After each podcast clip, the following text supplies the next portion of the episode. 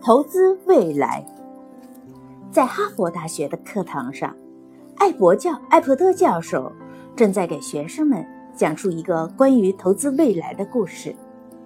他告诉学生们，在很久以前，美国加利福尼亚州的乡村有两位年轻人，他们的工作就是每天挑水去城里卖，一桶水可以卖两美元。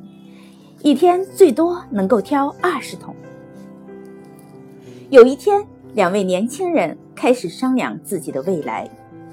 其中年龄稍大的年轻人说：“说现在我们还年轻，每天挑二十桶也不成问题。可是很多年以后，我们都老了，还可以每天挑二十桶吗？”另一位年轻人若有所思。年轻时年纪稍长者继续说。我们为什么不挖一条水管到城里去？这样以后就不用那么累了。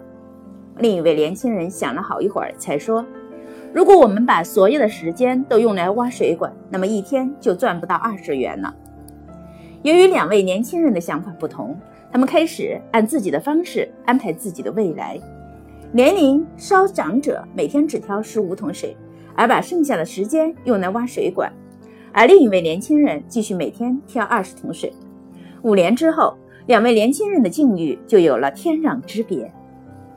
年龄稍长者已经是一家自来水管道公司的老板，而另一位年轻人却只能继续挑水去卖，并且人们更愿意花钱安装，嗯，自来水管道了。艾伯特教授将这个故事讲完，兴致勃勃地问他的学生们说：“大家听完这个故事有什么感想呢？”